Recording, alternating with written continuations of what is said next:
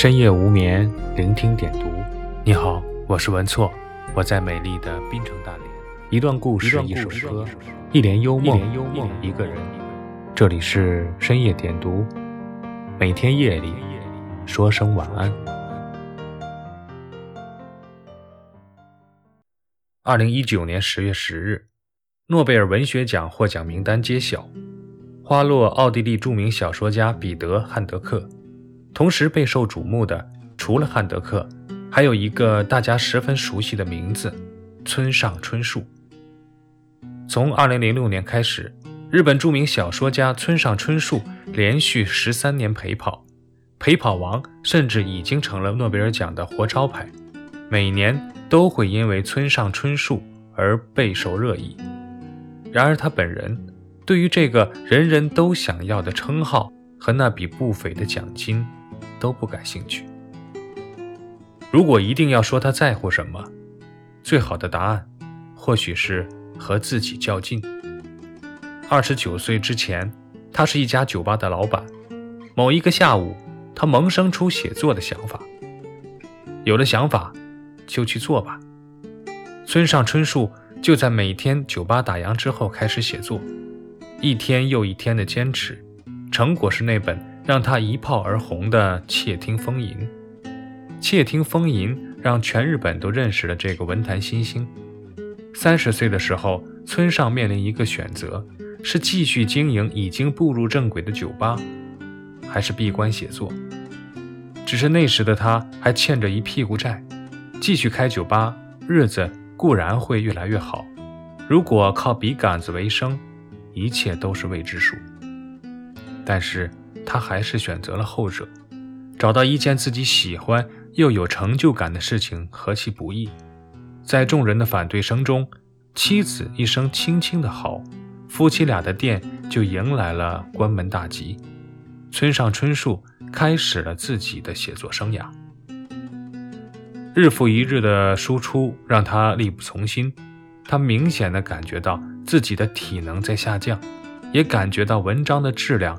还有待提高，但既然做一件事情，那就必须要做好。为了保持稳定的产出，他四十年不断更，每天四点起床，集中精力工作五个小时，每天写满四千字，不多也不少。为了学习和自己独处，提高自己的身体素质，村上春树四十年如一日的坚持跑步，每天一小时，每天十公里。高强度的自律对于任何一个人来说，似乎都是一件困难的事情。但是村上春树就是坚持了四十年，甚至想把跑步者的称号刻到自己的墓碑上。今年，村上春树度过了自己七十岁的生日。七十岁的年纪，他依旧在坚持写作，坚持跑步。在自传《当我谈跑步时》。我谈些什么中，村上春树把跑步当作是与灵魂沟通的方式。他爱跑步，更爱在跑步中感受生命的力量。正是靠着不断和自己较劲，村上春树成为了日本首屈一指的文学家。没有获得诺贝尔奖又怎样？村上流浪文坛四十载，如今还是有很多年轻人在书店排队买他的书。至于这种坚持对自己的影响，他在小说中这样说道：“不必太纠结于当下，也不必太忧虑未来。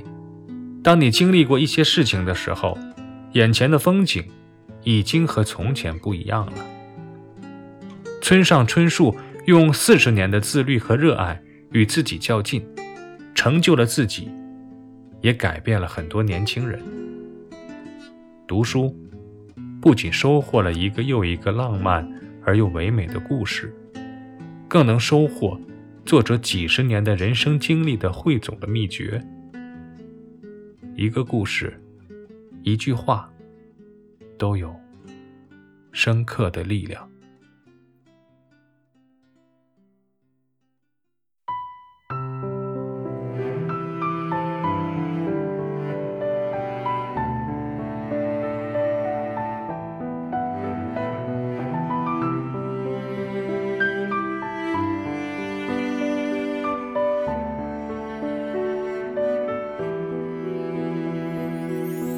时间它是把无情的刀，岁月它慢慢催人老。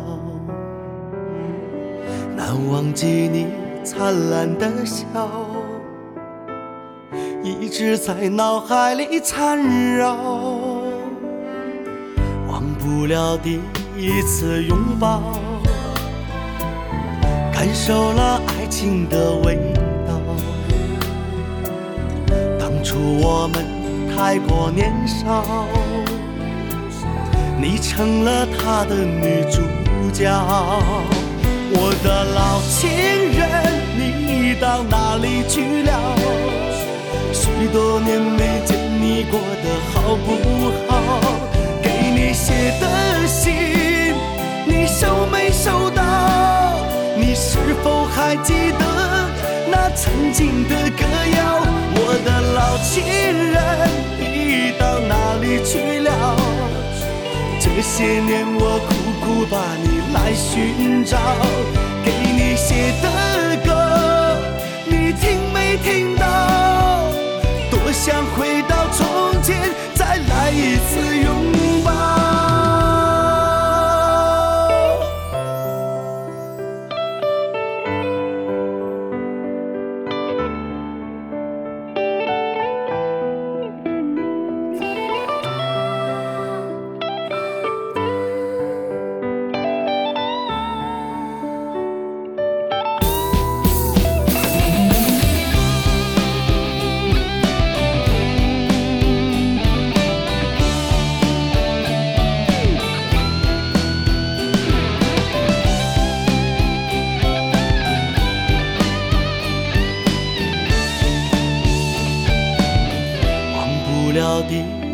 次拥抱，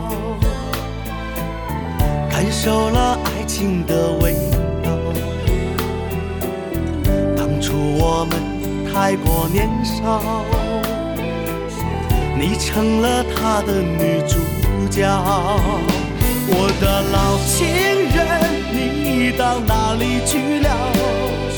许多年没见，你过得好不？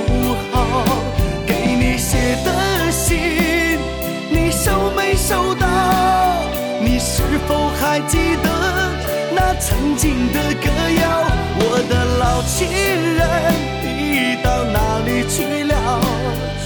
这些年我苦苦把你来寻找，给你写的歌，你听没听到？多想回到从前，再来一次拥抱。我的老情人，你到哪里去了？许多年没见，你过得好不好？给你写的